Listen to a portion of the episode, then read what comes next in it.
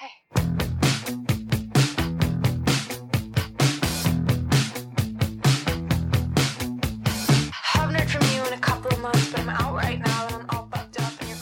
各位听众，大家好，欢迎收听《影榴莲》，我是史阳，我是达玲玲呀。今天呢，要跟大家说几件啊值得大家关注的事情啊。呃，这个第一件事情啊，这个每次直播啊，还有这个榴莲里面都会下面有一些小伙伴就问你们这个啊，今年的冬装或者秋装有没有准备啊？哎。以前呢，我都大很负责任的告诉大家，现在呢还没有确认下来啊。不过这一次呢，确实是确认下来了。呃，我们今年的冬装呢，是我们做了这么多长时间的这个呃衍生的我们的潮牌，第一次做棉服。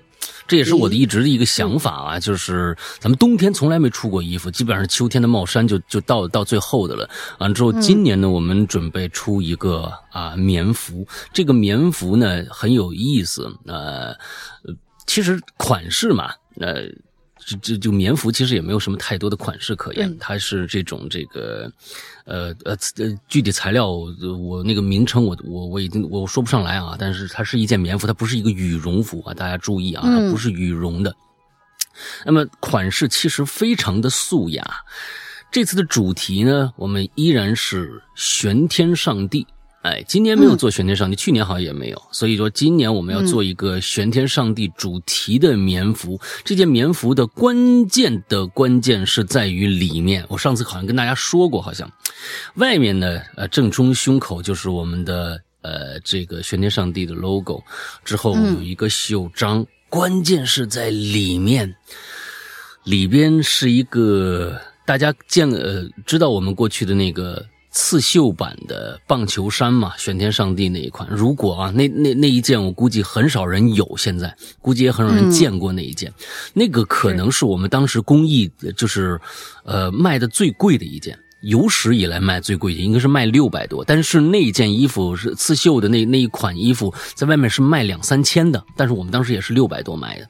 完了之后，那个图就是玄天上帝，而这次我们把它放在了这件棉服的里边，同时还做了一些设计。总之，非常非常让人期待。那天我和大玲玲。就想着说弄这个，我们俩就打着电话，把里边的这张主视觉的图就弄出来了。大家到时候可以去呃关注一下，什么时候上啊？这件这件衣服什么时候？呃，我们现在还在打样中。如果我能尽快的拿到打样，而打样没有出什么太大的纰漏的话，那我们经估计啊，在十五天之后，也就是应该是在十月份吧，应该可能在十月初的时候放出这个预定。呃呃，可能十呃九月底。正常的话，可能是九月底就放出了，但是呢，就看打样的顺利不顺利了。完之后，如果顺利的话，那九月底；如果不顺利的话，那就是十月初的时候，过完十一假期，我们就是正式放这件衣服，好吧？还是二十天的这个呃预定期啊，完之后订购期，大家就是呃跟以前是一样的啊。这是第一件事情。第二件事情呢，是这个大家关注我们的小破站的话，A B C D 站的话啊。这个星期的星期四，我们会在上面发布一个新故事。当然了，这是视频的新故事。呃，其实音频的故事呢，大家呃只要是会员的话，早在一个多月前就在我们的这个这个怪藏里面就已经听过了啊。哎，这么一个呃一个故事，这个故事呢是三集，也就是用用三周的时间。呃，放完每每一周都是星期四放这个故事的下一集，而这个故事我为什么要专门要说这个故事呢？因为它会带来一个非常非常呃棒的抽奖，嗯，非常非常棒的抽奖。这一次的抽奖，我们将送出金田一少年事件簿的第一部全二十七本。这一套的漫画送给一位幸运者，这个其实我是在那个前一段时间，呃，咱们那个中元节直播的时候就跟大家说过这件事儿了。如果你对漫画感兴趣，如果你对金田一少年事件簿感兴趣，如果你想试试自己的运气的话，都可以关注一下。这次抽奖应该是在我看一下具体日子啊，大家一定记一下。你甚至要要要记下这个时间，要不然你就忘了。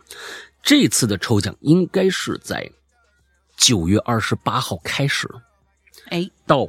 九月五号结束，嗯，所以说，呃，十月五号结束，所以在一周的时间内，你都可以参与这次抽奖。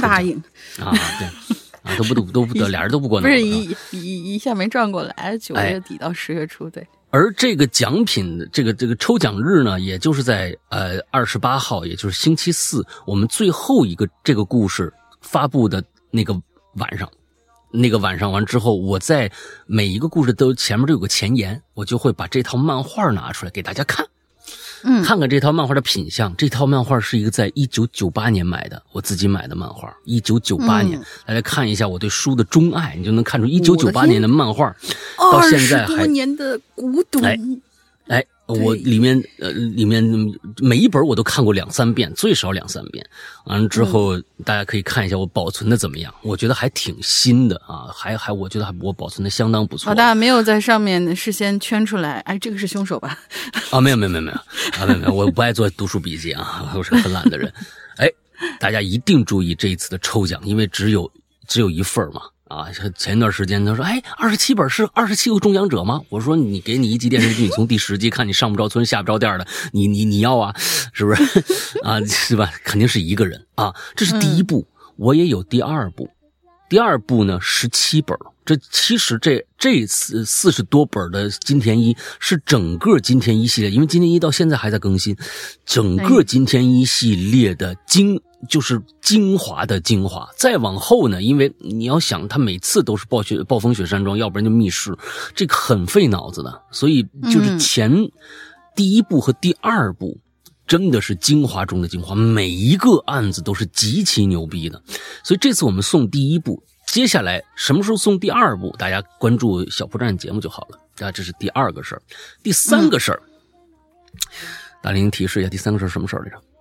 嗯，第三个事儿就是我们的中元节的直播已经开始在各大有声平台更新了。你说吧。嗯，已经开始在各大的有声平台更新了啊！你在就是这几个主流的这种平台啊，其实也包括小宇宙在内，就是所有的那些都能够搜 “Hello 怪谈”就可以搜到我们，然后就可以在里边收听了。中元节的是三个故事，然后连续三周的每周三下午的时候就会更新。嗯。呃，然后呢，已经更新上去是小溪，本周呢就会更新南红兔子，然后下周呢是宛如阿修罗，每一个人就是全程高能，大家守着听。之后呢，我们还会有当天晚上的那个直播回放的视频版，视频版呢是要呃横跨在我们整个十一月，我们大家都知道嘛，十一月有我们的一个特惠月。进入十一月之后，视频版也会在小破站里面放出，大家到时候蹲一下。嗯嗯，好，呃，讲的非常清楚啊。十一月份其实是个好日子啊，到十一月份的时候，又有我们的这个啊，我们的会员打折，还有这个嗯，这一次我们的啊视视频的一个呃，相当于这次的回放啊。嗯，好吧，那我们今天来到正题啊，还是十六型人格。啊，这个啊，I 和一傻傻分不清楚这一期啊，所以呢，这个对，看看大家都有什么样的这个呃，接着，今天咱们这是最后一期了啊，这个十六型人格，下一星期我们就换其他的主题了。来，校园诡异事件了，该下呃，就是呃，也预告一下吧，下个星期开始就是校园诡异事件，我们正正式进入九月份了嘛，大家都开学的已经开学季了，对，所以我们的秋季 SP 就要来了。来吧，嗯，咱看看第一个同学都是怎么聊的。嗯，第一位同学马特，就就就叫他叫他群里名字吧。老大大林好呀，你知道吧？他是马修啊，我我我知道，但是我们都就群里面他不是那个，他说是大林好啊，我是 Mart，然后就其实我们在群里习惯叫他马特。嗯，我前台留言啦，我测出来呢是 ESTP 呀。我们碰到一个 E 人，太不容易了。嗯嗯。但其实我觉得我呢不是一个很外向的人，可害羞呢。哎呀。不过嘞，作为一个 E 人，我还是有两个稍微社牛点的事情可以拿出来吹一吹。哎，呃，遥想二二年的时候啊，这个口罩呢还没结束，我们大学生啊真是悲惨极了，天天封校，被锁在学校里头。虽然不愁吃喝吧，但是这精神也的确被消磨殆尽了。特别像是这么一群二十出头的年轻人，真是憋屈的慌。嗯，人嘛，年轻时候就是会想着整点花活出来。俗话说得好，人可以不活，但是不能没活我们这群人呢，就想着什么什么什么破谚语，这就就就，我们这群人就想着怎么能在有限的地方搞出点乐子来。哎，但是他这有个括号啊，但是我们可不像某些少数人群一样，什么翻墙出校啊，做一些违法乱纪的事儿。我们是良民呐。嗯于是思来想去啊，好像也确实没有什么事情可以干。最后呢，还是我提议，要不咱们去学校操场 K 歌去吧。于是我就从学生会借了个小音响，在学校超市整了点儿啤酒、瓜子儿、小花生，再带上一副扑克牌，这齐活了。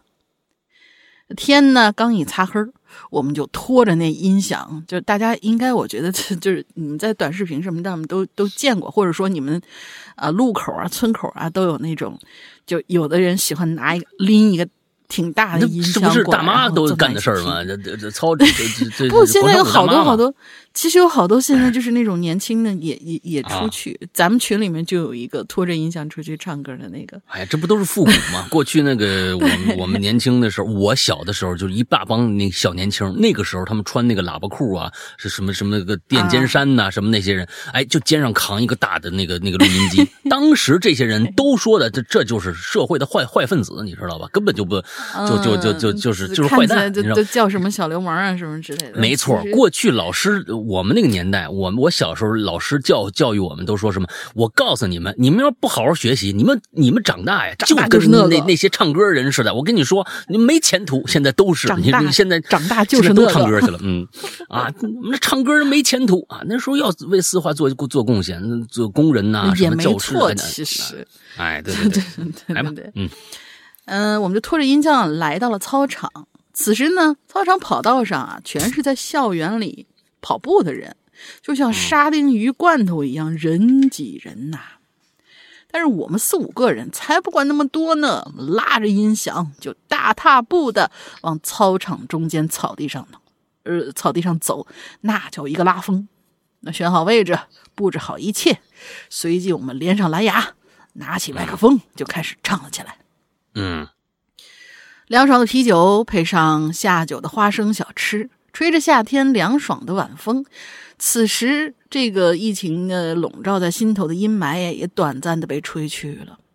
随着酒精的摄入，我们愈发大胆了起来，唱的歌呢，也从抒情的情歌呢，变成经典曲目之中不得不提的《求佛》这一首经典曲目。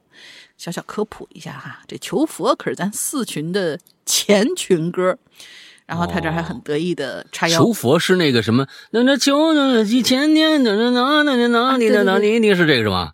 啊，对对对对对，就这首。我的天哪！你们四群，你们吃点好的吧！哎呀，真是的。嗯，这么大家就问了，就这这啥社牛的？不就在操场上唱唱歌吗？不是，这这个这事儿，我到现在为止我都。不好意思去接受他，这这个真的挺挺社牛的，在我看来，嗯，然后他说：“那我可就要告诉你们啊，这校园跑的校友们，如同回转寿司一样围着操场转圈在一点点啤酒的影响下，一酒量不好的哥们们呢，是如何打着醉拳，如何追着跑步的人唱歌。”还有一些失去平衡能力的同学们疯狂的表演磕头啊！在你们这喝的是啤酒吗？你们 喝喝喝喝多了吧？站不稳了，是不是？在这种情况下，大家就知道那时候有多丢人啦。随着夜慢慢深了，大伙儿都醉醺醺的躺倒在了草地上，看着星空，听着歌，吹着风，相约着下一次继续出来发疯。嗯，这偶尔的发疯啊，让一群被束缚的大学生宣泄自己的内心。随着疫情的离开，我们也放开学校了。大家有许多的其他场地可以去娱乐消遣，但是也时不时的提起和怀念当时在操场上高歌一曲，放浪形骸。好啦，这个我的小小社牛事件其实还有蛮多的，从中挑了一个出来，全当是怀念那段疫情时光哦。那时候大家真的不容易，希望咱大鬼影牛逼，越办越好。老大和大玲玲也越来越牛逼，希望俺最后不会被踢出四群吧。嗯 嗯，挺开心的。哎，那个时候就是，哎呀，都已经说那个时候了啊，感觉上好像已经过去很恍如隔世的感觉啊。其实还就也就是不到一年，去年的事儿，这就是去年就不到一年的时间。对啊，所以这个这这这个好了伤疤忘了疼，这个这个是容人类啊，这个。都是呃互通的一种技能啊，也挺好啊。嗯，谁想那些不不开心的事儿，对不对？谁愿意被关起来呢？是吧？哎，这这个那时候，我觉得这。最开始那半年的时候，大家被关在家里边，完了之后，整个楼里边、小区里边开联欢会什么，这个那个特别感人。那那那段时间确实特别感人，尤其尤其是在我记得是在武汉呐什么的，那个时候发出来的那那些那些视频，我就觉得特别感人。嗯，是的，是的。当时那些那些的时候，呃的一些大家的自娱自乐那种精神，呃，真的是。呃，我觉得人嘛，啊，总得找出找一个一个方向去发泄自己，而这个，嗯，独乐乐不如众乐乐那种精神啊，哎，小区里边大家这这儿唱一个那儿唱一个，特别好。嗯，呃，下一个啊，赵蜀臣。啊，世阳哥好，大玲玲好。这一期话题所说的 I 人、E 人，我也最近才知道啊。大玲玲给我一个测，就是大龙玲最近呢，就跟那个就是传销组织的似的啊，见人就发这个，是不是什什么呀？我就发过那一，你做一个这个测试，你就知道你是什么人了。我就发过那之后啊，你就能分类了。你赶紧做一个，你快做一个呀。嗯，他就每天跟人就说这个啊啊，对，他都跟着了迷似的啊。呃，这个就做了一个啊，结果呢是 INTP，逻辑学家型人格。哎，这赵书真的啊，对，就是很奇怪，这是我周围唯一一个跟我一样的老赵啊。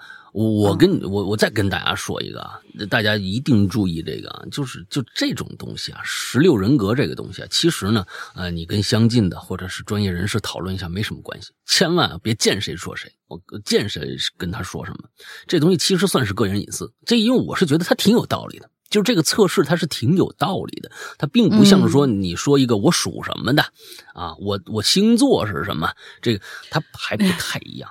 哎，就别见谁说谁啊！就见跟跟谁说说说这，嗯，这几个字跳出来的时候呢，我是一脸懵逼的，向下翻看网页才了解到，INTP 是一种具有创造力的人格，在人群中占比是百分之三，他们往往拥有着异于常人的思维和对待事物的看法。看着这些介绍呢，我觉得我可能距离精神错乱又近了一步。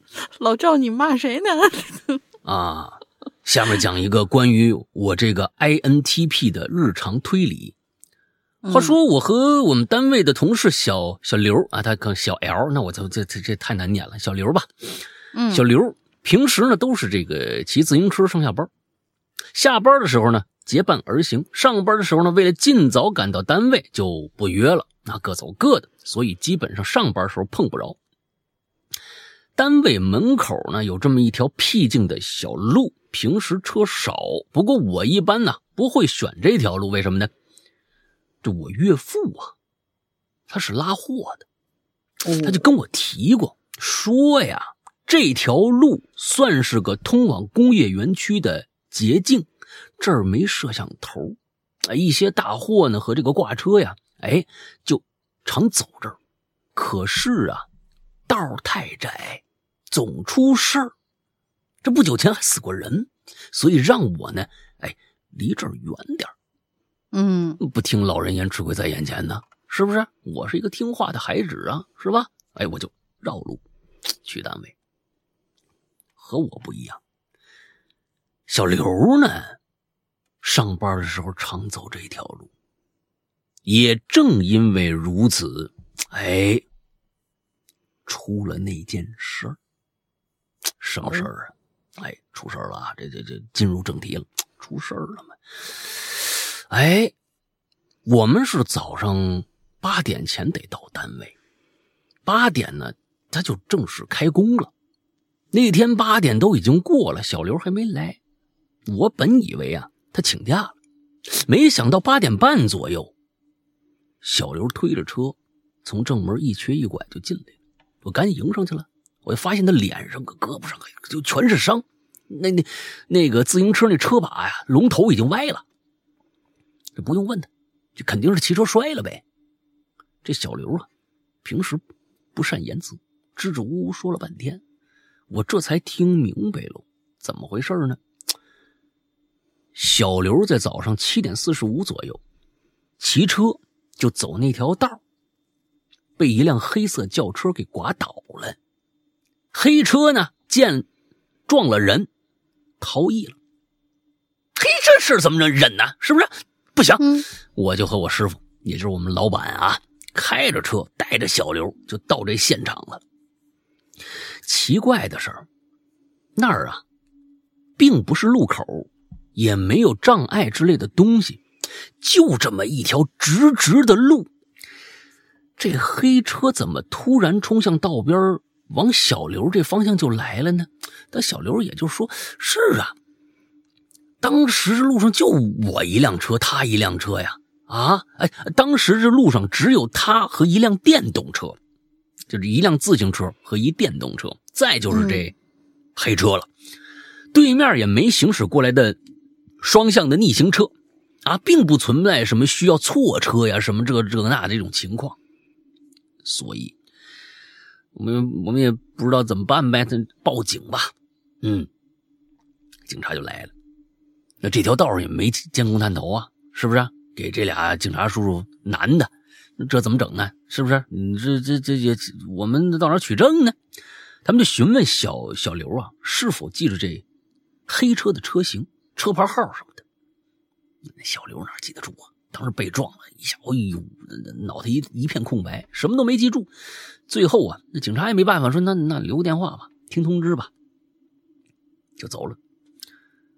那其实我也觉得呀，沿途调取监控，结合肇事时间，应该是能锁定这辆黑车的。但是不知道出于什么原因，警察。没有表现出要深入调查的意思。嗯，哎，就是不想查。Why 呀？哎，小刘呢？那那就没办法嘛，那就回家呗，是吧？那一整个白天，我都在时不时的想这件事。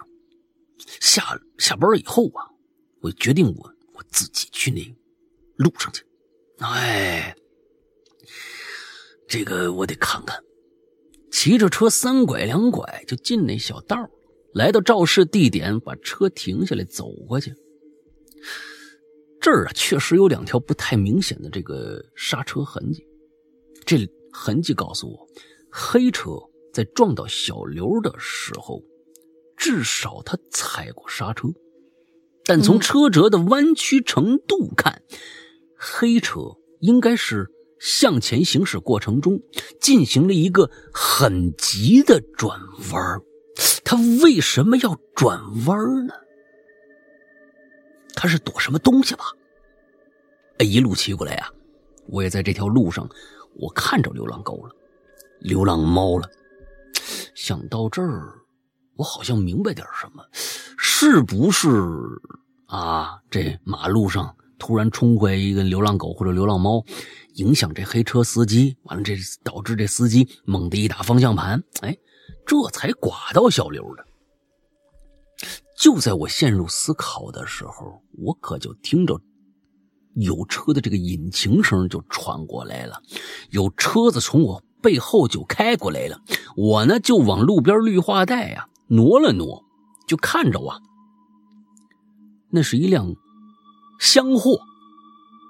等这厢货开过去之后，我鬼使神差看了绿化带一眼，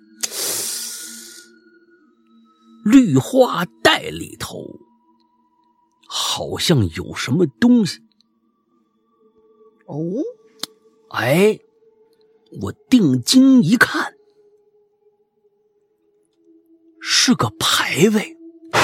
嗯，没错。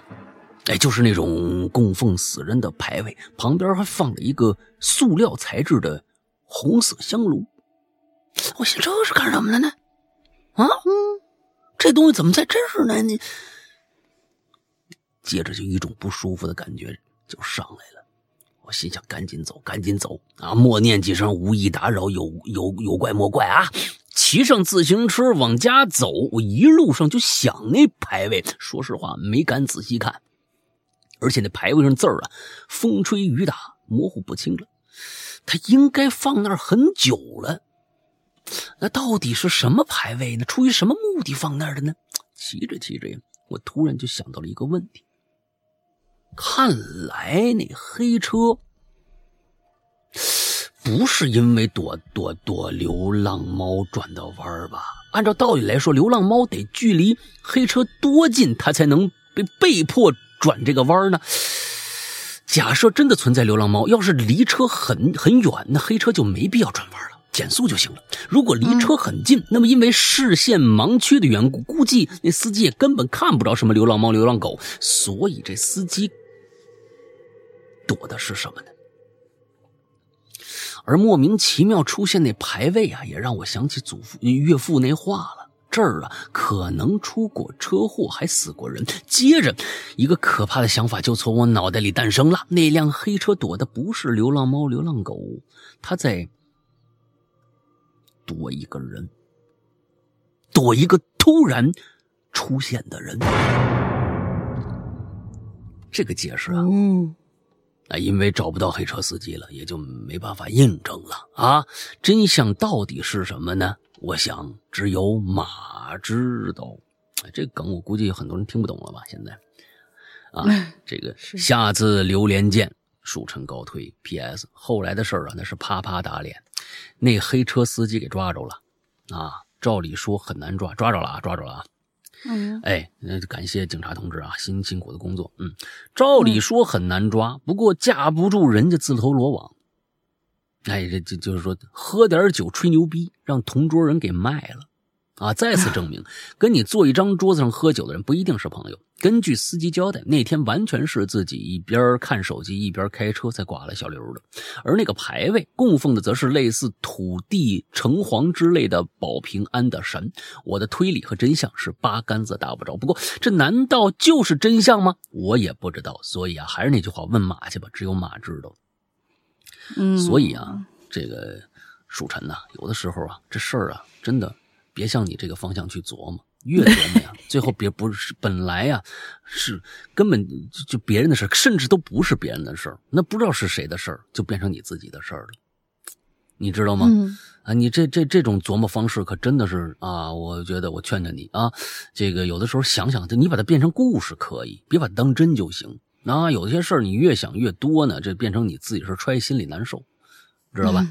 哎，揣在心里真难受。你像你这个东西，好家伙，到最后你说说啊，呃，对吧？嗯，挺好。呃，这个这个你是什么人格来着？我看一下啊，哲逻辑学家型。哎，就是推对，这就是愿意本格推理，你知道吧？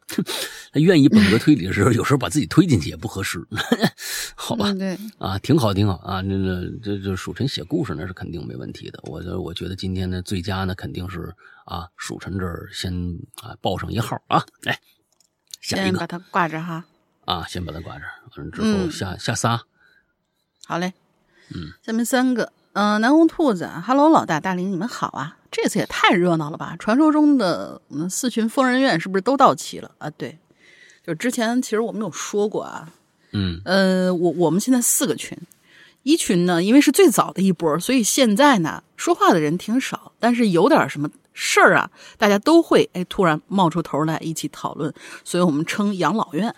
然后二群呢，就有点像那种，就那种夫妻俩。过了一段时间了，有点七年之痒，也就是平常见了吧，可能哎少不了来哎那个家长里短的什么，斗两句。但是对少斗两句，但是呢，长时间见不着还想得慌的那种。三群呢是幼儿园，嗯，就是就就我们曾经可能群里头只有有到不到一百人的时候，就刚刚建三群的时候，哇那个。经常啊，每天每天的那个那个数字儿，就看不到一百人，每天的数字儿都能到九九九，你不知道在聊些什么，反正就感觉一帮人特别特别的热闹，就就就叫的幼儿园。嗯，后来我们就在想四群的定位到底是什么？哎，最近知道了，疯人院。哦哦，OK，就就就是那天，如果大家有在看直播的时候啊，就是一看在那起哄的、刷屏的，基本上都是这帮人。但是呢，这帮人里面还是 I 人比较多，就就很奇怪。所以这个事儿啊，真不是你什么确定这个你是 E 人就是外向，I 人就是内向，真不一定。嗯，啊，继续往下说啊。他说，嗯呃，传说中四群疯人院是不是都到齐了呀？嗯，你们在说什么测试啊？我是不是错过了什么呢？不过说到测社恐的话，还有什么比接下来这件事情更令我尴尬的呢？有这么一次啊，我带着我儿子坐电梯，进来一光头大叔。我那三岁的儿子就不停的问大叔：“叔叔，你为什么没有头发呀？你头发呢？你头上怎么没有头发呀？”妈耶，真的是！我赶紧跟人道歉，真的很怕被打呀。啊，行嗯，看样子就是个 I 人生了个 E 人。嗯。呃，再下一个啊，是娜娜，就这一句话，她说：“嗨，这里是娜娜，老大大林好，我是小黄人组的 I 人，但是网易都听不懂，你知道吧？网易就是说上网的时候比谁都能聊，但是现实当中网外客气。哦，OK，OK，对对对，网易，对，OK，嗯嗯，再下一位同学，蔓越莓和松饼，蔓越莓与松饼，Hello，杨哥，龙鳞姐。为什么要给我写个笼子的龙龙？真的是，我已经很宅了。龙英姐好，我关注《鬼影人间》已经好几年了，今天是第一次留言。话不多说啊，我想讲一个是我高四复读的一个同学，本人亲身经历。嗯，如有雷同，纯属巧合吧。等等等等等等等等。啊？怎么个高四？是因为就是你没算年级，只是说多读了一年叫高四，是这意思吗？还是说现在真的有高四这个这个这个年级了？不知道啊，嗯，可能他可能是一个可能是一个戏戏戏称吧，就是说反正我复读了一年啊，就是就高四了，可能啊，可能是这样。行好。但是我看了一下，他这故事好像跟哎呀一呃关系不太大，就纯粹这好像上一期的内容吧，有点像啊，一个小的吐槽吧，是遇见怪人了。去年因为高考没考好，决定复读。我复读这学校呢，属于全日制的学校，基本上没有走读生。我要说的呢，是我们班的一个男孩啊，我也是男生啊。刚开学的时候，大家都挺热情的。一起学习什么的，因为我被分到这个班啊，属于都想好好学习的那一群人。嗯，但是这个小叉呃，对不起，他写了个 X，然后小谢吧，叉吧，小小谢吧，小谢，好点，别小叉了。哎呦，我天呐，骂人 啊！对对对，对不起，嗯，小谢却格格不入。但是高四复读压力本来就大，不和人打交道也是正常的。我们也都没在意。过了几周啊，我们就开始发现他好像不只是极度内向哦，有内向了啊。我们没见过他刷牙洗脸，也没见过他洗脚换衣服。哎，在他身边呢，总是有一股恶臭的味道。他的舍友也经常窜宿到我们宿舍睡觉。串宿？什么叫串宿？串宿？就啊啊！串你这样说串宿的话，那我觉得真的很可怕，你知道吧？串宿，串宿到我们宿舍睡觉啊！其实曾经有人跟他说过：“哎，你洗洗去呗，你这味儿。”这小谢却说：“你给我滚！” 之后我就再也没搭理他了，只是经常会闻到一股恶臭味而且有几次凌晨，几点钟的时候呢，他会突然坐下来大喊：“我要把你们都杀了！”这嗯，这是没心眼儿这。有一次，我竟我们竟然无意之中发现他的枕头底下有一个针管儿，是那种医院经常能见到的那种很细很细的针管儿，大概是二点五二点五毫升的那种。我们几个男生就开始讨论：“哟，这这这这孩子不是那啥吧？要不要告诉老师啊？”嗯，我们都觉得他是不是精神有什么问题？害怕，如果他知道是我们告诉班主任的话，他会对我们进行什么攻击行为？班主任估计也只能是训斥一顿，什么把针管没收之类的。但是谁又知道他下次会不会带把刀啥的？还有啊，更离谱的，下半学期的时候呢，我们男生宿舍突然冒出了两双长筒丝袜，是在他的床上出现的，上面还有些毛毛的东西。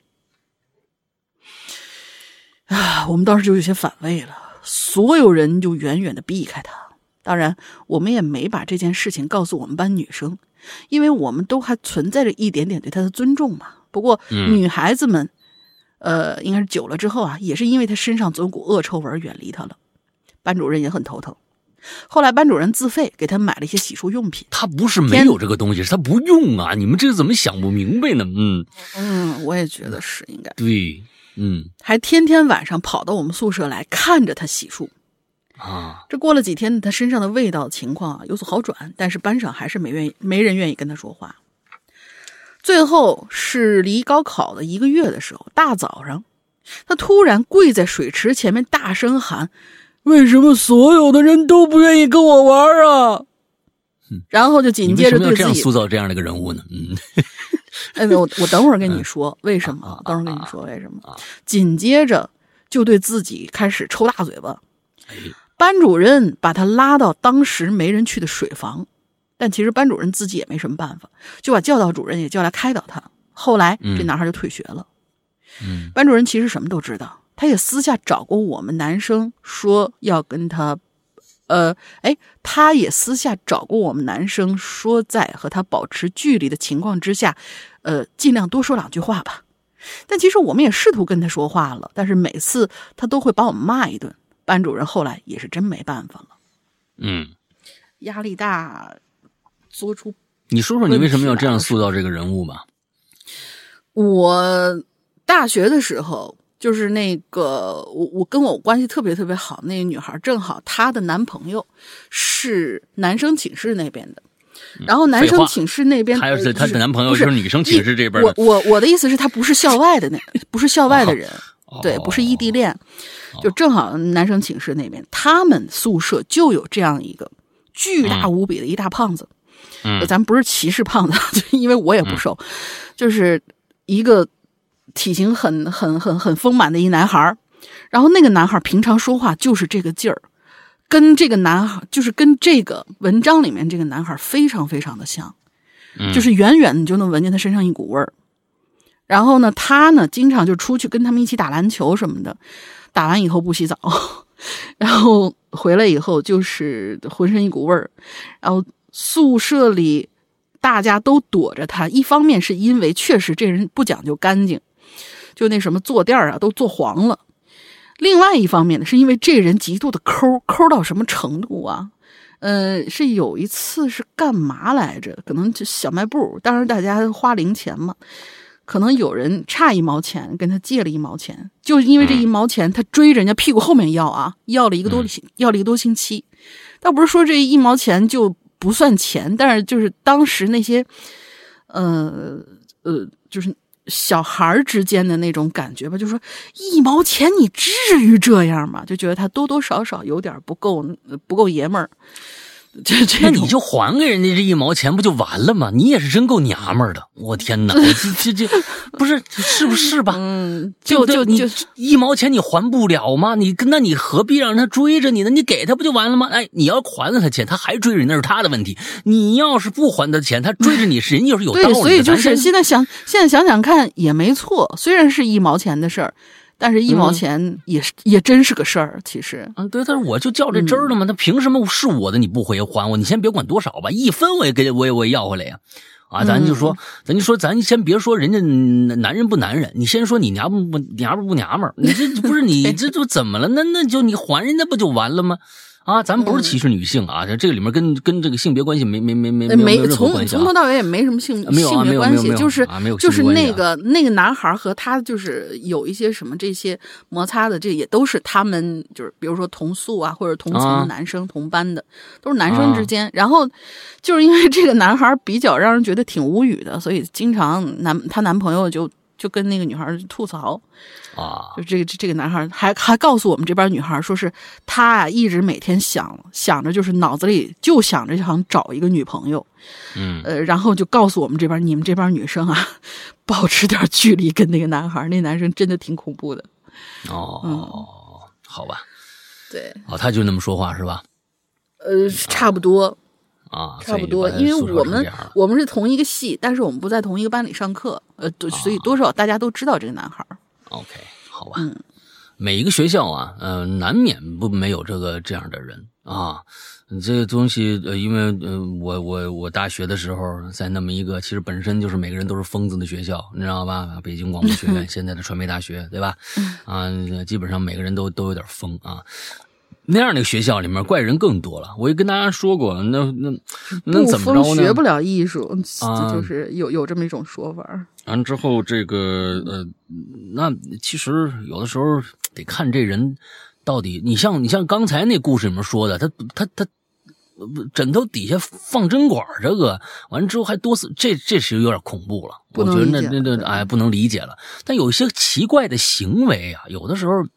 你真的没有办法去去去去判定他到底是怎么着，他这生活习惯。你比如说，我我老说那件事就是那个那个事儿，我觉得就就真的是特别可乐。现在想想非常非常可乐啊，就是他是个南方孩子。南方孩子在家呢，每天的这个冲凉冲冲习惯了。那每一个南方孩子，估计是这个呃湖北、呃湖南、湖北以南的，大家可能很多人都有冲凉的习惯，每天回家洗个澡。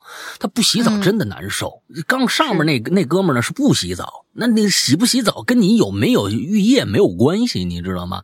对吧？那你就是你，你给大玲玲玲一样是世界上最好的汽车，他也会开车，他也不出去，你知道吧？这跟跟你 交通工具没有关系啊，交通工具没有关系。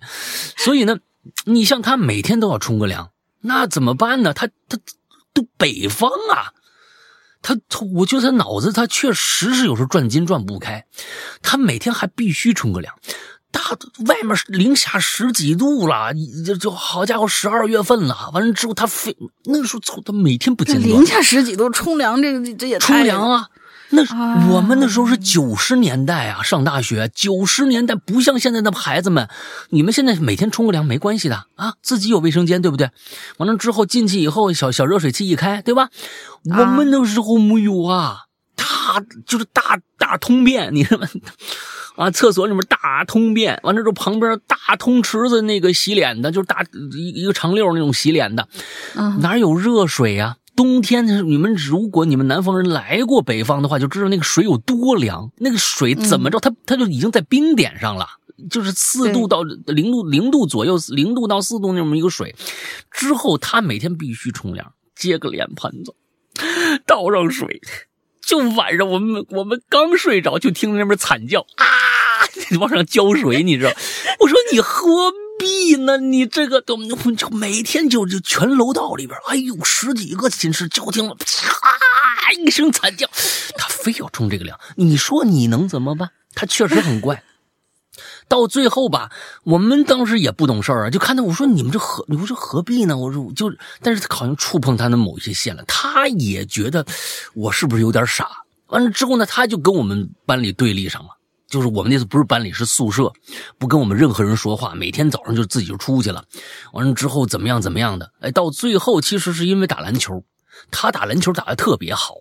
嗯，哎，我们那个篮球赛，我们班级呢，嗯，就是整个的我们录音系就跟其他的忘了哪个，反正就是组一篮球队我们剩下的人打的都不好，都都不怎么样，啊，都学艺术去了，你知道吧？哎，那这是体育上就差一点。他很厉害，哎，我们居然还赢了，所以就慢慢的，哎，这关系又好了。所以我们就仔细劝说他，说大冬天的不一定要 每天都洗，你知道吗？不至于那么脏，你知道吧？所以欠着，就那个时候说这个话呢，哎，大家就。就说开了，男孩子就说开了，也就是说，哎，你以为我要写啊？怎么样？怎么样？哎，就是说开了，就是说，所以说，其实每个学校可能都有这样的怪人啊，确实有这样怪人，生活生活的这个经历不一样嘛，有时候多包容一点也挺好啊，不用那么多的，就是说会要非要撞，就是他有一个奇怪的行为，就所有他就不行了，就大家离着远点吧，这人就可能是神经病或者怎么着，不至于啊，不至于，压力太大了，可能也是，哎。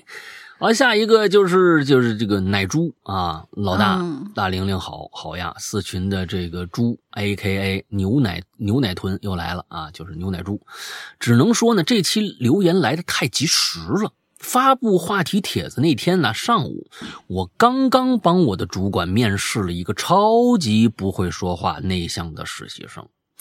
面试的时候呢，我就觉得呀，仿佛看到了过去的自己，那个不敢说话、不会说话的孩子，也终于顿悟了我妈为什么一直那么嫌弃我。当天晚上啊，我就跟我妈聊这事儿，她笑了好久，说说我总算明白她的感受了。哎，我小时候呢，并没有什么哀人呐、伊人的说法。啊，但但我我是从小就被人说这孩子也太内向了呀！啊，那也不敢跟人说话，也不敢和人对视。等有了自己的手机之后，就是任何陌生电话不敢接，就算熟人电话，也要内心建设很久才能接起来。经常啊，就是假装当下没听着，事后发短信，用文字和对方沟通。其实现在也是。除了家里人以外，任何人给我打电话啊，或者这个呃微信语音，我都是不能啊，我能接就不接了。我妈一直觉得 我是一个人在海外生活十几年啊，应该会变得很外向吧？哎，其实完全没有啊，因为语言不通和没有归属感的问题，你十几年语言还不通呢，你那也是成点问题啊。我变得更不爱说话了，更不会说话了。那确实是你不说话，你语言肯定通不了啊。啊，你这这个东西，那语言肯定通不了。遇到任何问题，宁可多花时间找办法自行解解决，也不敢不愿向周人周围的人求助。有件事儿，我妈到现在呀还会一直提起一次，吐槽我一次。什么呢？有一次啊，我们俩人在多伦多一商场逛街，哎，我妈就看中一件衣服，但是呢。没没找到他要那号，他也不会英文呢，所以想让我呢去问一下店员，可我不敢啊，我也所以还想着 啊，可所以还想着自己慢慢找。哎呀，我妈这急脾气一上来呀，就就就就就就是就就就一直念叨我们说我们没用啊，一边招着手叫来一店员。这时候我就感觉哎呀，死到临头了，那就问呗。现在回头想想。我也不知道当年我怕什么，哎，我发现自从回国呀，独自来上海工作之后，我性格开始有了一些变化。虽然现在我依然是个小小 I 人啊，呃，那个依然喜欢一个人逛街，一个人自己待在家里，但是呢，我知道在什么情况下用什么方法做事儿会是好的，是对的，那我就会逼着自己啊，就算严也得做到喽。之前听过一个说法，说人全身的呃这个细胞啊，每七年就会完成一次大更新啊，这特修斯之船嘛，每一个人都是特修斯之船啊，所以呢，每七年你就会是一个全新的人啊。对于现在的我来说，快要到达下一个七年了，所以呢，我是不是快要进化了呢？哈哈哈！当然，还要夸夸咱们四群，一群 I 人愣是在群里嗨成了伊人。比如我就是四群限定一呃呃一人，哈哈哈！就是因为四群的大家都太可爱了，让让我每天心情都棒棒的，所以在现实生活中呢，也会呃充满干劲儿和热情的面对周遭的人和事儿，偶尔也会不自觉的一起来，再次大声表白可爱的四群。我要说的就差不多这么多啊，就就这些。最后吐槽一下，我。我我这个总共没几句的留言，愣是被一堆破事儿打断，以至于写了快两周才写完。万恶的加班，万恶的资本家。OK，本哀人留言完毕，拜拜，我要问马求佛去了。啊，对，问马求，看来这个问马呀、求佛呀，这东西，啊，不是，是他们那个，就是呃，找的那个另外的一首歌，不是之前都说求佛好像没什么人会唱，因为那歌好像挺老的了。后来他们好像。又发现了另外一首歌，我听了一耳朵，还挺好听的，叫什么《走麦城》。然后里面就那个那个歌词儿啊，跟咱们以前就是周老大写的那个文章，你去问马吧。然后它里面歌词正好有一个“只有马知道，只有马知道”，然后就就说：“哎，这个做群歌挺好的。”然后因为他走麦城嘛，那那骑的人家骑的是马，哎，马看到了一切，那那那个是那个是对的，那不是一恐怖小说啊，是。所以那个歌挺有意思，嗯，哎，哎呦，我我很开心啊！一个呃，我们这样一个节目啊，不光是节目啊，能让有某些人能开心起来，完了之后这个群呢，哎，也能让大家开心起来，而且觉得这个群呢有归属感，这个我特别特别开心啊！其实这个东西，嗯，这个群这这事儿就是一大帮人可能嗯要把持一个大方向，就是说。物以类聚，人以群分嘛，对吧？嗯，如果这个群都是一类人的话，哎，他聚到一起，哎，聊的事儿啊，什么，大家呢也都能聊上劲，就就就就就能开心起来。如果一个群你进去以后发现格格不入，那也确实说不上什么话。当然了，嗯，我是觉得这个群的大方向，尤其是我觉得，呃，就是形象上来说。啊，像四群说是疯人院一帮疯子，但是这帮这帮是一个一帮向上的疯子，啊，每天聊的聊的事儿啊，或者是怎么样呢？可能都是跟能够让你更开心起来的一些一些一些东西吧。啊，那那那有一些群呢，可能我不是说咱们的群啊，不是说咱们的群啊，咱们的群，我说是其他的啊，很多的群呢，就进去聊一些。我跟你说最烦的是什么群，你知道吧？家长群。哦。我跟你说啊，嗯，就是这这东西，呃，大家长也不必觉得我是在讽刺你们啊，因为就就就是我说的是一事实啊，就是前几天那个，就是我一朋友，他孩子今年上小学一年级，当时呢，他们就是分片上学嘛，那他也没去什么重点中学啊，什么这个又不是重点重点小学啊什么的，就是哎分片，他那一片那小学呢，其实那教育素质还是挺不错的啊，也算是一个什么，哎，今年。孩子也挺开心。我是小时候，我是特别的，一年级的时候，那我靠，我四四点多五点多我就我就坐起来了，我就把书包都准备好了。刚上学第一天，我就背着那儿一直坐那儿等着上学，我就特别兴奋啊。完之后，他那孩子也是挺开心的，那就那个校服啊，实在难难看死了，紫色的，就是两道杠啊，就是肩还好吧，肩肩肩肩肩边上是两道杠。它是紫红色的，它不是紫那个那个紫色的，它是紫不是很正的那个紫色，是是一帮老太太穿的衣服，紫紫粉，我的天哪！就是这个中国的这个校服怎么就不能做的好看一点？这不是重点，这不是重点。每次一谈到校服，我就觉得土死了，我就为什么不能做的好看点？我的天哪，都什么年代了？就这帮人审美就是让狗吃了吗？就是这帮去学校这帮这这做校服的，就真的是，咱不说这个。哎，孩子进了进了班，第一件事就是建群，建群啊！之后啊，因为呢，他们本身这个孩子们都是同龄的，你像像我这个班里孩子，就是那个就是在我同朋友这孩子上幼儿园的好多那些都是同一一起上幼儿园嘛，完之后一起上上小学都认识，而且呢还分到一个班了。之后啊。他们就就就看着那些家长啊，他们在幼儿园就认识，有用 I 人和 E 人来说，就是一帮 I 人，就从来不打招呼。孩子们玩挺好，我这朋友是一个彻底的 E 人，就特特那个能聊。完之后见面，他总想多说两句，哎，聊聊这是怎么样怎么样啊？能不能不聊天？结果一进这个群。这些好多的这种家长秒变舔狗，就真的我用这个词儿都一点不侮辱他们。等等等等等，就是舔的那个无，就是就是说，老就是我记得最最最最最可怕的一句话，老师，你就是我，你你就是我们的指路明灯，接下来的我们的孩子的这个人生就交到你手上了，就是这帮人说的，而且就是他那个最挨的那个人说的，就指路明灯什么这个那的，就他就就就我这朋友就已经就真不想这在这个群里面待，就是说他觉得这帮人实在太假了，但是没办法，有这是确实有点膈应啊，就是。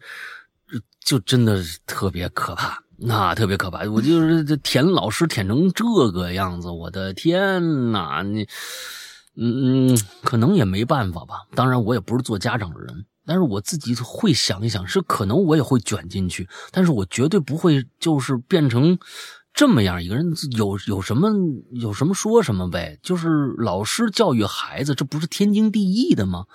当然，就是说指路不指路明灯，你本身就扮演的一个教导者的这样的一个一个角色，呃，家长也不必这样惯着老师吧，对吧？我觉得没必要这样惯着他，他本身就是这样一个职业啊。你去医院的时候，服务员不给你服务好，你还要大发雷霆呢。一为什么老师到老师这一块是因为是跟孩子直接产生联系吗？不知道啊，就反正总之一下就变得那么那么的卑微和那么那么的。性格的大的转变啊，其实我是觉得啊，挺让我吃惊的啊。现现在的，嗯嗯，而且还确实有很多那种老师就迷失在这种吹捧里面的，是更是的，更让人觉得很恶心的事儿啊。就是就反正总之，就我觉得这不是什么好现象啊，不是什么好现象。希望嗯，因为是这样，就是在这样的教育体体制之下，完了之后。出来的孩子，他他也其实是一直受这样的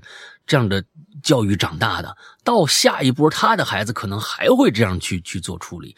我我我不知道什么时候能走出这个这个这个循环啊，就是能让这些事情自然而然的发生。像我们小时候，我们真的没这样，我们真的没这样。我我们真的是那时候请家长来都很难的。那时候老师有时候你你把你爸你妈叫来。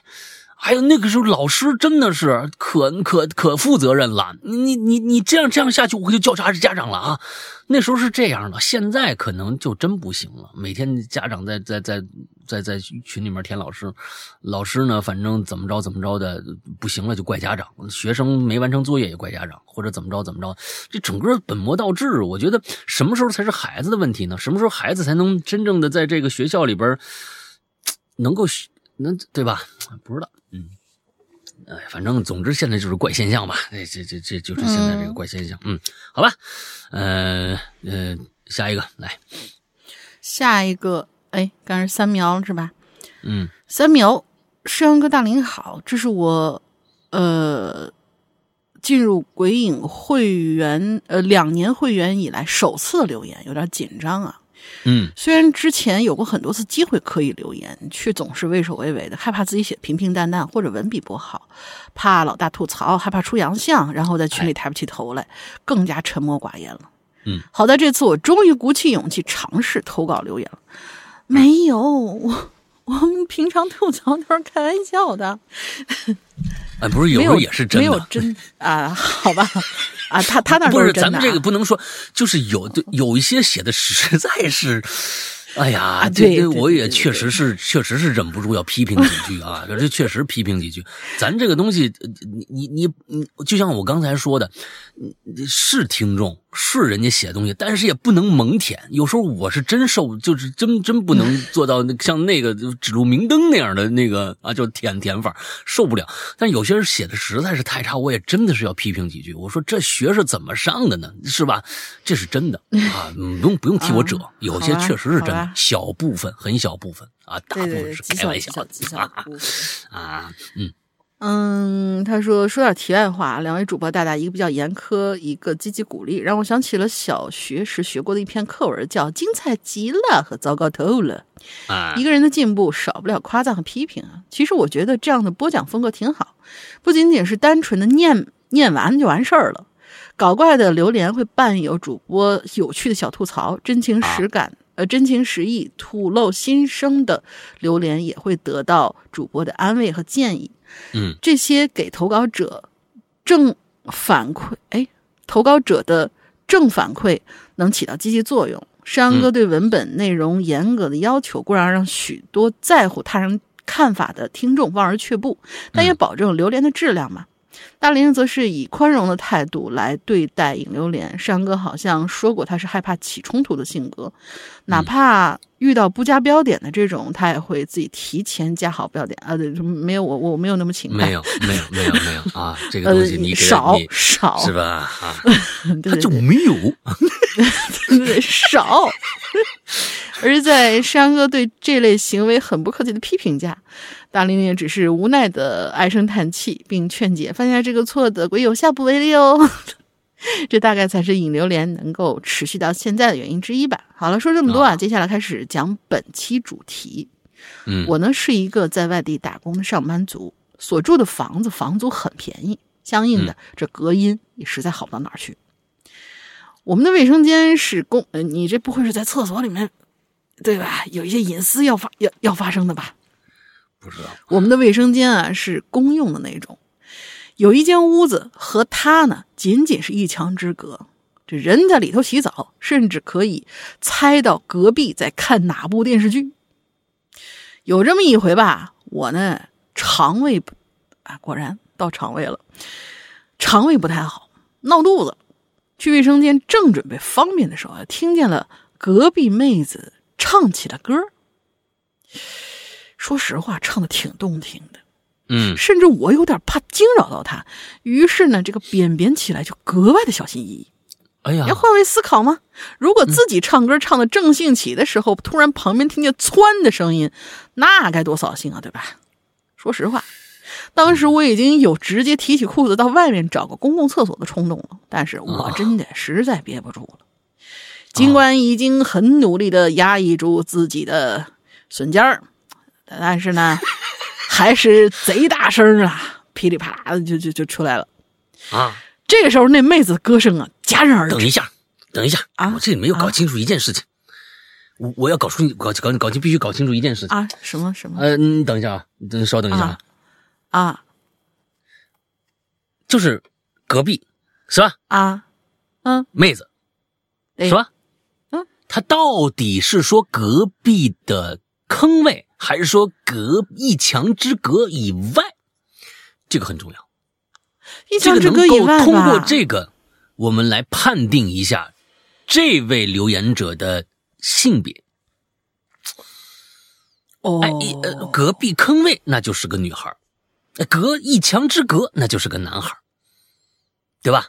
这个很重要。是女孩吧？因为在底下看，他有说过自己平常挺淑女的。哦哦，不是男孩有异性在场的话，吃饭哦，行行行，那接着来吧。一墙之隔，男孩啊，你你接着来，接着来，咱们看啊，咱我们先把这个提这个这个问题提出来，让大家呢也也也也一起来往下走啊。这这是主播的一个任务啊，让每一个故事呢都有一些啊这个悬念在里边啊，让大家就就在故事中去发现这些悬念啊。就一拉屎的事儿，都悬念。笋尖儿啊，哎，他也有有珍贵的时候。来，哎，接着来笋尖儿啊。这时候，那妹子歌声啊就戛然而止了。哎，哎，咋回事呢？这唱一半不唱了呢？哎，他一定是听见动静了。啊！然后我此时啊，菊花一紧，仿佛时间呢被定格在了那一刻。这期间，妹子悦耳的歌声再也没响起。哎，说实话，扫了她唱歌的兴，我真的很抱歉呢。嗯，但是，一相一番思想斗争之后。爱谁谁吧，索性我就彻底释放了。那既然暴露了，那我就啥也不怕了。又是一阵噼里啪啦之后，我那，好家伙，你是你是你是方便去了还是放鞭炮去了？你这噼里啪啦的好家伙！立刻我就立刻轻手轻脚的回了屋子。你提裤子了吗？你洗手了吗？你擦了吗？不能噼里啪啦回，就直接回去呀。嗯，反正他他们是公共的卫生间哈。啊，对呀，嗯嗯，立刻轻手轻脚的溜回了屋子，以免他听声辨位，判断出我是哪家的租客，以后见了面那会很尴尬吧？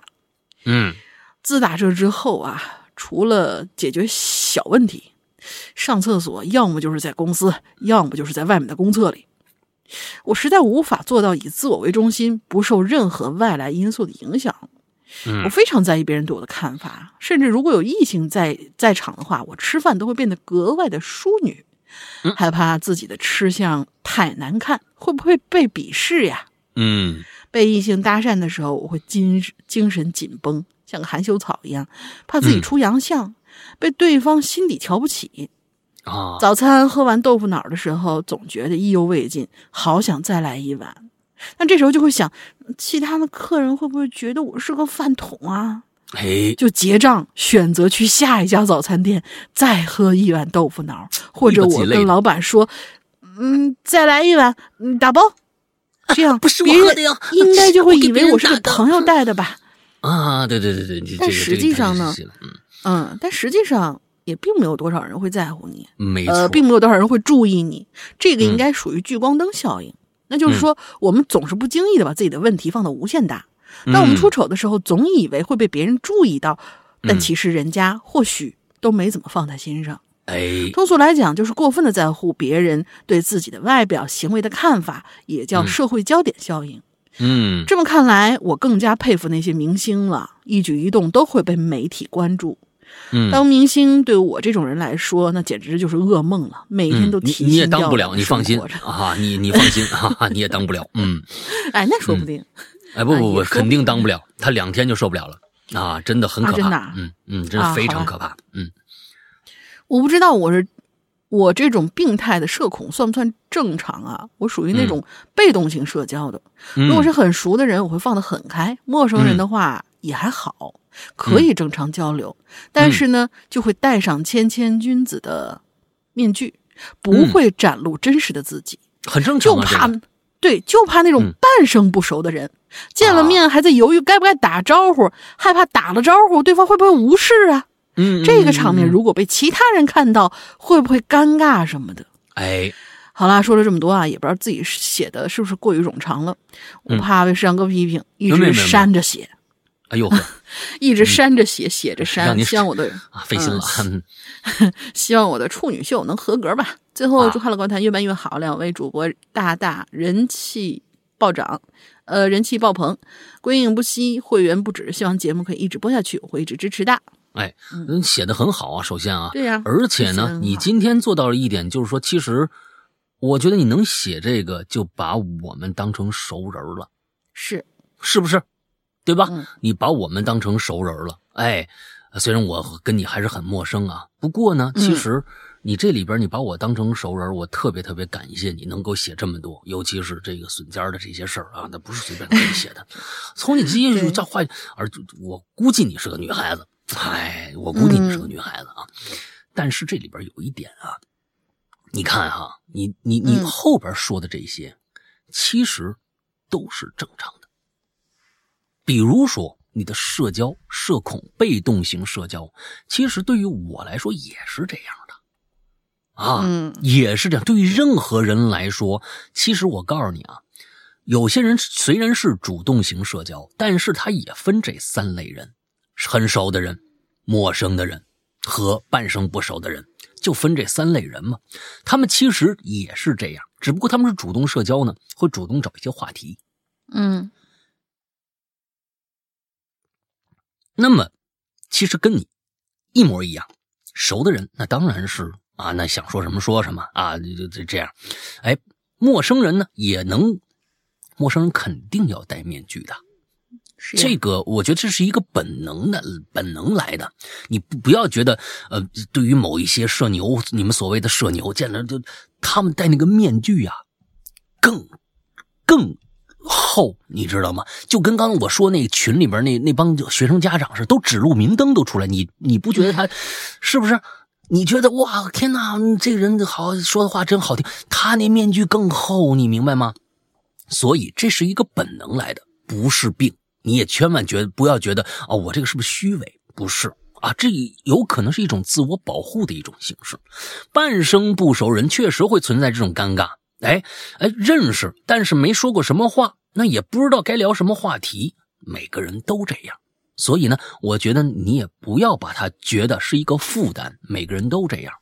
那么之前的，我觉得呀，社会焦点效应，还有什么聚光灯效应，对，可能我我我不知道有没有这种效应啊，呃，我也没去查过。但你说的相对来说比较准确，嗯，就是说好像有一盏灯在打着我，全世界这聚光灯只在我身上，我做任何的事情都可能被别人拿来评判。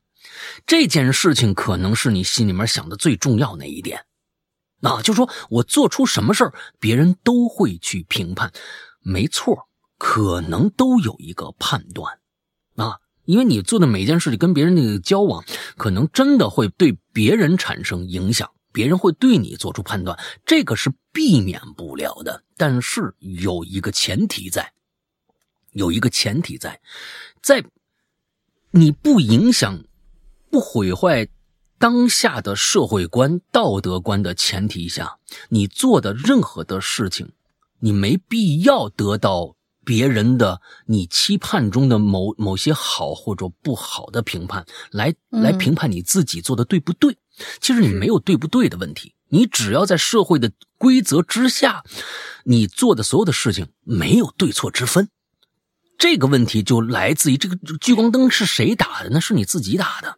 你给自己，你把自己带太当回事了，觉得我会影响别人，其实不是的，其实真的不是这样。另外一个，你这样会做到一个什么样的程度？你会越来越缩紧自己。为什么会这样呢？就是因为，你总拿我老说这句话，有一些事儿，你想一想，你能不能控制它？就是说，这件事儿我做了以后。的好与坏是别人评判的，还是你自己评判的？别人评判的话，你想都别想了，跟你没关系。你比如说，我这我这我去吃一碗豆腐，吃一碗豆腐脑，我想再来一碗，啊，会不会别人？你想想这事儿，关他们什么事儿呢？就是，对，你就就就这一大帮早餐的这帮人，你真把自己当明星了，是不是？啊，你真把自己当明星了是不是？其实不是这样，千万不能这么想啊！你再吃一碗和你再吃五碗跟别人没什么关系。嗯，啊，就算他们投来异样，你吃了跟武松一样，你吃了十八碗豆腐脑。最多今天晚上、今天早上给别人带来一个快乐的谈资而已。哎，我今天见一姐们儿，我的天哪，苗条身材啊，完了之后长得有模有样的，化那妆啊，哎呦，那个叫一个漂亮。你猜怎么着？在我们旁旁边的早餐店，一个人吃了十八碗豆腐脑啊！我的天哪，太牛逼！你可能给别人带来的快乐。那别人别人也并不觉得，哎呦，我天，这人是这怎么回事？那那我天哪，还活不活啦？怎么着怎么着？他不会有这样的想法。这另外，他就算有这个想法，跟你的社会上的关系，那又能产生什么样的交集呢？没有吗？没有吗？所以这个聚光灯，你慢慢的给它卸下来就好了啊！你慢慢给它卸下来就好了，不要太在意别人的评价。有一些评价你避不了的。那没办法，有一些琐碎的小事儿，那就真的爱咋咋地吧，让自己的能够更放松一点，能够更放松一点啊。就是在每每一次你觉得很那个啥之前，你就默念三句话。当然，我这个就是一个比较戏谑的一个说法，就是嗯，第一句话爱咋咋地，嗯，第二句话关你屁事儿。啊，第三句话关我屁事儿，就他们什么看法，关我什么事儿呢？哦，就是我这对，就反正就是，嗯，你会看到很多，肯定是。嗯，好，下面下面两个，下面这个我，下面这个我也来吧。然后那个，对，下面这个我也来吧。那个露西那比较长。嗯。嗯，下一个这个同学叫听。嗯，Hello，山哥，玲玲姐，记得一四还是一五年时候开始听《归隐人间》，今天才第一次留连，终于有机会说个跑题的事儿吧。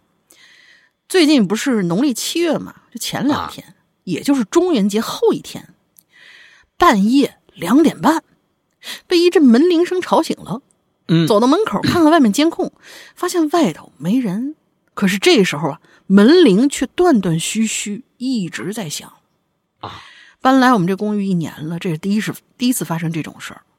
当时我可没敢开门看看情况，于是缩回被窝，任他继续响。倒头继续睡觉了，啊，对啊，说一句，我是 INFP，祝鬼影长长久久，两位主播辛苦啦。哎，嗯啊，总之呢，现在这个电器啊，什么这个那的，就是他出这种问题也有时候特别正常啊，特别正常，也不用瞎想啊，你不开门是对的。啊！你不开门是对的，八成外面有坏分子。要是如果是就不是机器坏的话，好朋友找你干嘛呢？是不是？不是接触不良什么的，随便吧，真的是电器嘛。好吧，下一个啊，露西。嗯，Hello，两位好。听了几期榴莲，感觉最近的气压有点低啊。听了几部会员专区的日推。很多也是偏黑暗血腥的类型的，虽然制作超级超级优秀，但也不免有些压。最近确实是这样，十九年是一个非常之压抑的作品啊。嗯，那我就想来推荐两部非常非常好看且比较明快的日本推理小说给二位参考，看能不能做成节目。第一部是好呀好呀好呀好呀啊，这个是金翼吧？这是对金逸彩的鬼。小说分为几个独立的短篇故事组成，每一部都很有趣。虽然小说的名字叫《鬼》，但内容呢并不是啊鬼怪小说啊，确确实实是推理类的啊，而且悬疑的同时没有压抑血腥的情节，是一部看了心情很好的作品啊。名字也符合我们的主题。第二部呢，《铃木光司》。光射之海啊，这我知道。铃木光司大家都认识，没错。这个《午夜凶铃》的这个原作者是一位很厉害的作家，所以这部推理小说呢也很好看，好像也不是暗黑类的啊。虽然阴暗类的小说我也超级喜欢，比如会员的《他人世》啊，杨哥的演绎 YYDS，但如果能综合一下就更更好了。咱们可以开一篇推荐小说的呃榴莲嘛？哎呀，我我跟你说啊，这个东西啊。到时候再说，是否是因为版权原因，很多国内好的作品都不能制作呀？我不太懂，你可以听一听这个前几期的这个失踪。哈哈，那前几期失踪就明白了，是这个我不太懂，但我看到特别喜欢的呃几个作品下架了，《河神》呐，小孩啊，长夜难明啊，哎，这几部如果有人还没听过，简直是莫大的遗憾啊！好在这这咱就不说了。如果是这样的话，咱们可以开一期榴莲来推荐国外的好作品啊。回到这期的主题，I 和 E。不知道通过以上的留言能否猜到我 I 还是 E？哈哈，听了这一期节目，我马上就做测试。虽然对这个测试一知半解，但我分析了一下下，光看这四个字母啊，并不能诠释一个人的性格啊。最主要的是要看后边的百分比，比如说呢，内向或者外向，哎，会会有一个这么一个百分比啊，这个就比较重要了。我虽然呢。结果是 I 型，但百分比的这个呃分值啊，内向和外向的数字啊，哎，差不了多少。四个字母的百分比呢，都是百分之五十到六十左右。所以呢，我虽然是爱，但是完全不社恐。社牛能做的事儿，我也可以。嗯，但我比较啊享受独处时间，静下来呢，啊，听着鬼影啊。啊，这个画着画啊，哎，非常的幸福。偶尔跟朋友聚会呢，出去玩也必不可少。我觉得人活着就你别太绝对了，是不是？没什么是做不到的。既然来了，你你不就为了体验一下吗？就人生这一辈子几十年，是吧？你每天待屋子里头啊，也不收拾家，完了之后呢，披头散发的，有意思吗？是不是啊？不说你啊，我说另外一个人的啊，嗯啊，我也没说你，不，我跟人家露西说呢，不是跟你说呢，我说的就是你啊 啊，偶尔跟出去朋友出去聚个会呢，是呃说说看看穿行了，哎，你这对对吧？你你现在人总喜欢说那个涉事恐这恐那的，对不对？其实换个心态，什么恐都能克服，那就看你想不想做到而已啊。说个比较简单的。我克服过恐高、幽闭，是吧？那那那个小时候有一次跟我妈一起坐飞机，哎呦，我就看着飞机那舱门关那一刹那呀，哎呀，我这幽闭恐惧症可就犯了，瞬间呼吸马上就急促起来，双手按着心脏啊，不行了，不行，哎，就这这样啊。我妈说，你当时我脸一下就白了，什么血色都没了。虽然很难受，但是呢，我得我得调节一下，哎，自己告诉自己啊，调整心态，放松，深呼吸。之后坐飞机的时候呢，经常特意，我就我就去看那个关舱门的过程，哎，我就面对我这个恐惧，调整自己。你你猜怎么着？慢慢的就习惯了。哎，恐高呢，我就飞机起飞的时候啊，我一直往外看，看这飞机起飞的全程，竟然从紧张害怕变成感动了，你知道吗？哦。之后我还去尝试过坐过山车，我跟你说，哎呦，这这，我发现啊，你这我可想坐过山车了。露西，我发现是一个呃。不是每个人都能做到的，我跟你说，真的，面对恐惧这件事儿是特别特别牛逼的一件事情啊，特别牛逼的一件事儿。之后我再去试过过山车，从简单的玩起啊。其实呢，转换思维可以把恐惧化为享受刺激。害怕的时候就告诉自己太爽了，太好玩了，骗自己，你知道，骗自己的大脑，你知道吧？哎。就像杨哥啊，巨物恐惧症，你可以试试看看你害怕的东西，用心观察。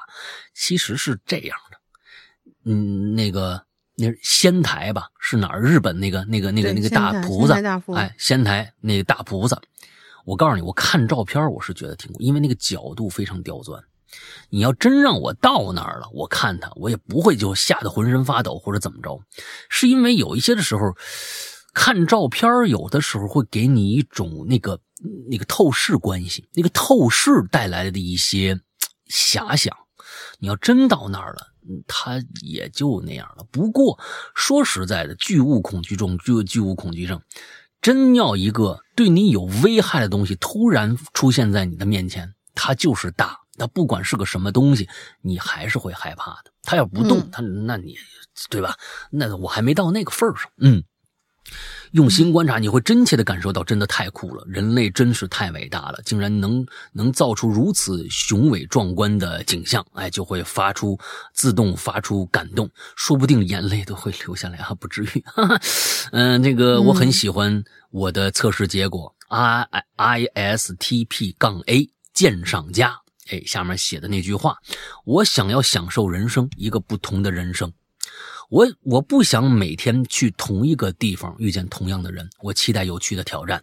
希望各位同样是 I 的这个小伙伴，你也能够挑战自己。如果不满足自己的这个性性格，会感到自卑，就动动小脑瓜，转换思维，到舒适圈外边走走。哎，想跟那些社恐的朋友说一句：别人真的没有那么在意，在意你啊。大家都在努力的过好自己的日子，活出自我才最重要，开心就好，一起加油，我们会更好的。哎，非常好啊！对。哈哈，好久没写长文了，语言组织能力不好，反复检查过才发出来。希望没有语病和错别字，你一个错别字都没有。我发现，听节目呢很多年了，喜欢世阳哥对一些事情发表观点是坚定认真的态度，令人欣赏。也喜欢龙玲小姐姐的性格，要是我的脾气能像你这么好就好了。我脾气可臭了。啊，你们是没有见过龙玲的脾气啊？嗯啊。就是他做节目的时候要戴一层面具的，你要知道啊，我们都会都都会或多或少带一些东西出来的啊。想象一下，如果有一天那个男生敢天天欺负我、损我，哎，你看，想象一想象一下，如果有一个男生敢天天欺负我、损我，虽然知道不是真心的啊，我就是真心的，怎么着吧？那我也要跳出跳起来跳起来跟他互撕。而你一直都这么谦逊，那么包容，那么可爱，所以才有今天陪伴我们这么多年的节目。爱你们，谢谢你们一直在。啊，我跟你说啊，我我损他的那些那些那些东西，全都是真心的，一点儿都没有那个为了节目效果。你你问这，你问龙玲是不是真的？啊，对，是真的，是我从内心里发发的发出来的那些那些呐呐喊，对不对？啊，是，哎。最近你们发现了没有？我我我我损龙鳞的那个那个次数少了，为啥呢？因为呢，最近最近半年里，龙鳞真的有一个非常非常大的一个变化。哎，龙鳞真的有一个非常非常大的一个变化。我总觉得这个变化可能跟以前一样，两三天就结束了。但是呢，没想到坚持到现在。都非常非常的好，我不得不在节目里边，啊，向所有以前，啊误解过龙鳞的那些朋友们啊，说一句，嗯，你们的误解是对的。我就知道，你看看，这就是有默契啊，这就是有默契，对，这这种默契是非常棒的啊。哎呀，这么多年了不容易，终于磨合出来了。哎，我之前一直在磨。但是呢，其实有的时候，呃，就是大家有时候不必要去去猜我们这个，呃，我是我一个我是一个非常非常不喜欢，我是一个非常非常不喜欢伪装的人。嗯，就是我不喜欢把一件事儿是那样的，必须装装成另外一个态度来说出来。我在节目里面说的百分之八十的话。很不容易了，我跟大家说啊，八十的话都是我自己的这个心里话说出来。因为其实我感觉做自媒体，呃，最大的一个好处就是你可以真实表达你自己的情绪。第二个就是你必须让你的这个表达的情绪尽量的靠近一个正确的三观。这是第二个，第三个才是考虑，呃，一些人的感受，因为你表不表达这件事儿，你只要发表观点就会伤害人，这是肯定的，是，这是肯定的。但是你必须要在一个三观正确的条件下，让那有些人被伤害到，那就那就没办法了。我觉得这个其实是这个节目的特性，嗯，如果这档节目变成了一个嗯所谓的政府职能部门的一个发布的一些态度那种那种状态的话，那也就没意思了，啊，那也就没意思了。所以尽量的说自己的实话啊，在站在一个一个三观正确，那尽量正确吧。啊，其实我是认为。其实这句话说的也是一个伪命题，每一个人对三观的理解是完全不同的，嗯，其实是完全不同的。每个人都觉得自己正确，那么希望我的这个三观符合大部分人的三观三观的价值吧。那真的不符合的话，那也没办法，那也没办法。我尽量的在这儿说一些。呃，这样，但是肯定会得罪人。那么得罪的某些人，真的抱歉了，啊，呃，咱们抱歉了。我有的时候对事儿也对人，有的时候对事儿不对人，都会发生。但是。嗯，如果我你觉得我说的对，那那那就如果说的不对，那就取关。那这些这这这只能这样了啊，只能这样。嗯，反正人人这辈子所有的人际其实没有什么绝对的，就是当然就你什么杀人犯法那肯定不行。嗯，就是对，在那种基础之上，你这辈子找的所有所有的你的朋友、你的亲人、你的什么对象什么之类的东西，其实都是在就是鱼找鱼，虾找虾。是找一个三观之间的契合，而不是谁对，呃，对对，没有对，其实没有绝对的对。嗯嗯嗯，这句话说的好，嗯嗯，对，就是其实就是这就是三观确定于确定了群这件事情，对，就是物就物以类聚，人以群分嘛。那你这三观这个就契合人，那就在一起就比较开心啊。是的，对，这就这样的。好吧，今天来到我们最后一个，来，最后一个啊好久没来，嗯，还好吧。他是在微博上比较比较活跃的，嗯，山哥大林好，又一个内向的人来了。从小呢，我就被家人埋怨啊，不会叫人，特别是平时不常见的老家亲戚啊。我跟你说，老家亲戚可难拎了。你别看有时候一三岁小孩，你三十岁，你可能管他叫什么师公、叔公，就老家亲戚真的不好叫。过年呢，只要叫一声某某新年快乐，其实就能领到大红包。我硬是一声都叫不出来呀。嗯，考试成绩算是可以吧，但是面对上课提问，还是一句话都说不出来。有老师气不过啊，让我起立回答问题，说如果我不出声，你就一直站着，站到下课。但最终老师没能熬过我。其实我并非是要故意叛逆，反而不希望这样，甚至心里会大声鼓励自己说呀，都是说呀。但是人就是在某个地方就像被卡住了一样，当时就会完全死机。此类事情还有很多啊。有一位在慈善机构就职的朋友，判断我有一定程度的自闭，本来觉得没啥值得说的故事。但上期听着听着，突然就想到了一件趣事儿。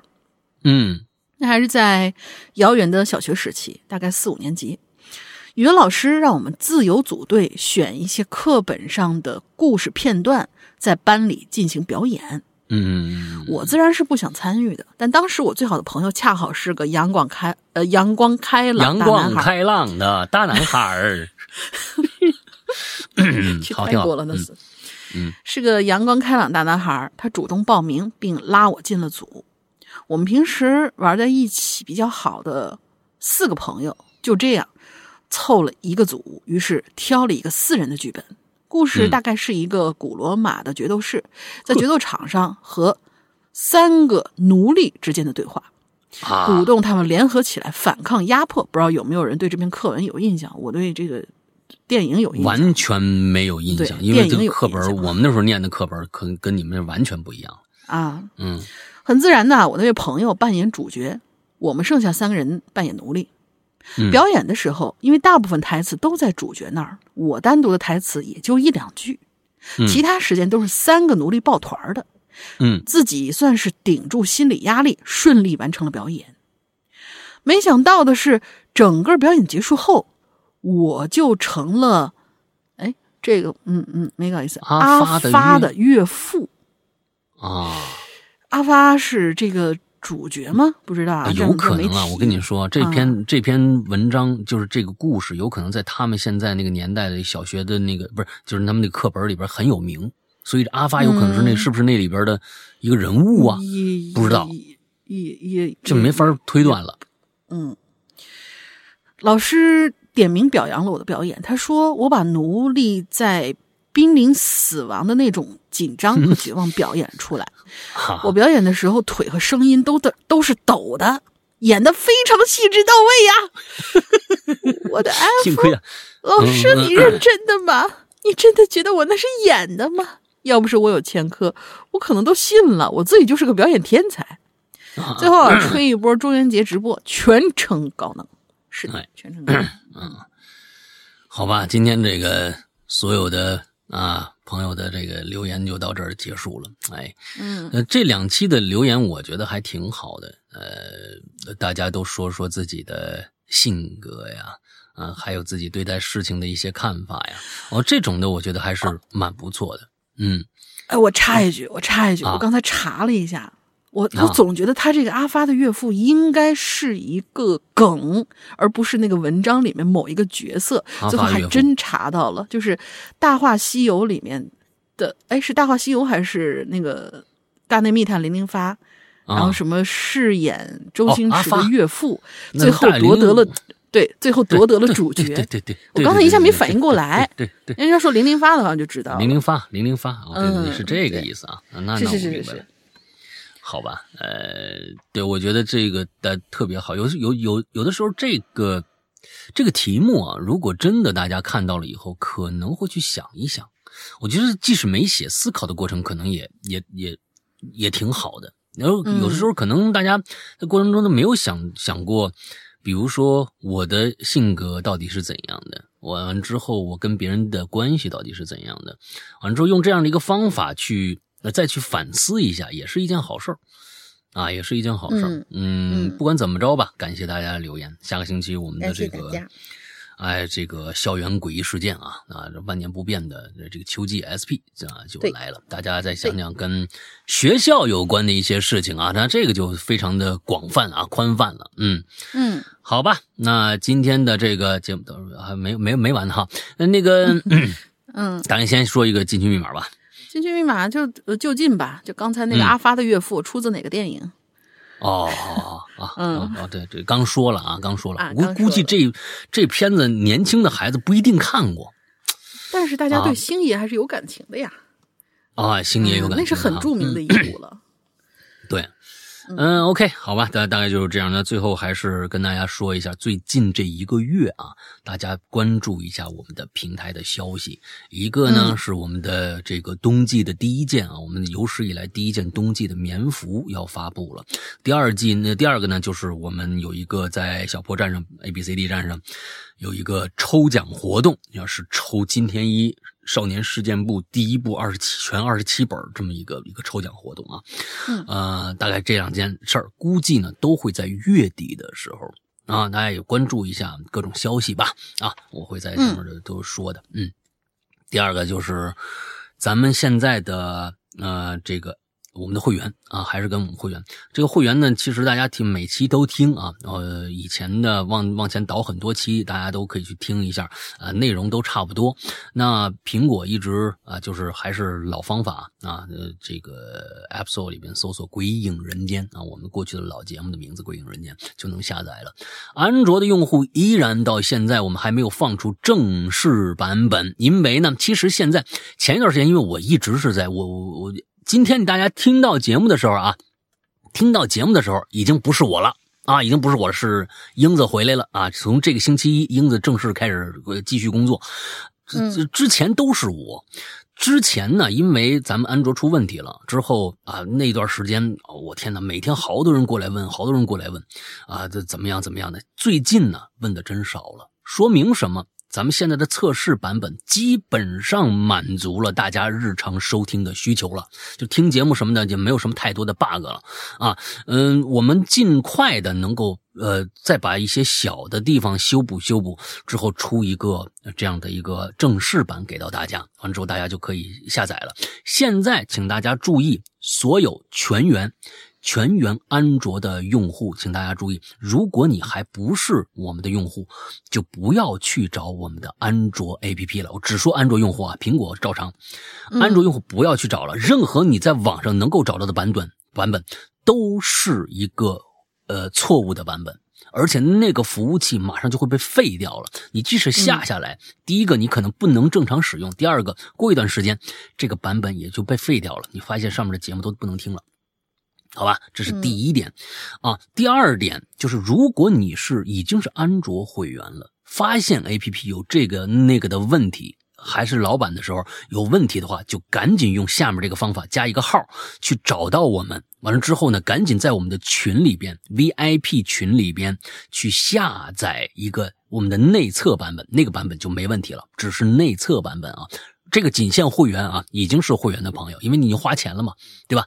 呃，其他的还不是呃用户的话，我们暂时先就不管了，好吧？就帮大家理解一下啊，因为会员人家花钱了，就肯定的，我们得让他进群，呃，去去赶紧下载一下这个这个测试版，大家注意啊。所以呢，呃，其他的不管是苹果的还是安卓的用户，如果你是会员的话，请一定加这个号，因为有一些我们。嗯，内测呀，或者是呃通知啊，都会在群里面第一时间发布，这是个很重要的。以以后呢，不管发生呃任何的一个小问题啊什么的，你都能够直接找到我们来来来来问啊，就是哎在群里面肯定能能加入讨论，这是加群的一个很重要的一个原因啊。OK，大概就是这个样子。其实啊，也希望。呃，各位能够去支持一下我们的会员，呃呃，里面我们在会员专区里面是日日更新的，每天都有新节目发布，非常非常之良心的会员制。嗯，如果你喜欢惊悚、悬疑、恐怖、推理类的故事的话，啊，小说的话，有声剧、音乐剧的话，就一定来去试试我们的会员，你绝对不会后悔的。OK，大概就是这个样子吧。嗯，丹林还有什么想说的吗？哎，我还没说号呢。哎，最重要的啊，嗯，哎呃呃，如果有以上的这些啊，呃，比如说那个这个想想购入会员，想呃这个已经是会员加群的啊，都请加这个号，绿色图标可付费可聊天的这样的一个社交软件的号，名字叫做“鬼影会员”的全拼，“鬼影会员”的全拼。啊，请大家注意啊，就是说，如果你加这个号，一定在备注里面写一下，比如说，我想加会员，我已经是会员，我想干什么干什么，我想了解会员内容什么的，你一定在那个备注里面标一下。只要你标了，我们通过率非常非常的快。如果你没标，我们就只能再问你一句：您是要办理会员的相关的事宜吗？你回了以后，我们才能通过您的回答，我们再去加你。因为这个号，为了便于这个服务大家，只这个号只加会员。就是为了大这个这个号里面加的成员都是会员，就只能是这个样子。为为了因为人太多了，就一会儿这个一会儿那个的，就就是事儿太多，所以这个号只加会员。如果您只是想来问一些问题的话，可能我们在那个那个那个就是叫什么，就是这个这个备注的这这种形式，我们就全都回答完了。如果你说我是要加会员或者怎么着，我们就直接就通过了，就进来就聊，直接聊了啊，大概就是这样吧。嗯嗯。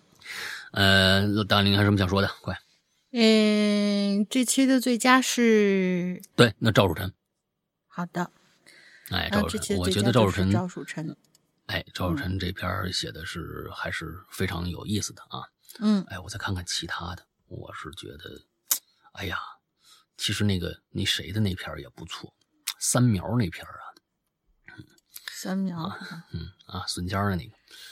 你你对笋尖有一种莫名的一种喜感，你知道吧？哎，哎，好吧，就是赵汝晨吧。哎，赵汝晨今年这个什么，这是赵汝辰第二次入选这个月度最佳的被候选人了啊。嗯，好吧。那么今天节目到这结束，祝大家都快乐开心，拜拜，拜拜。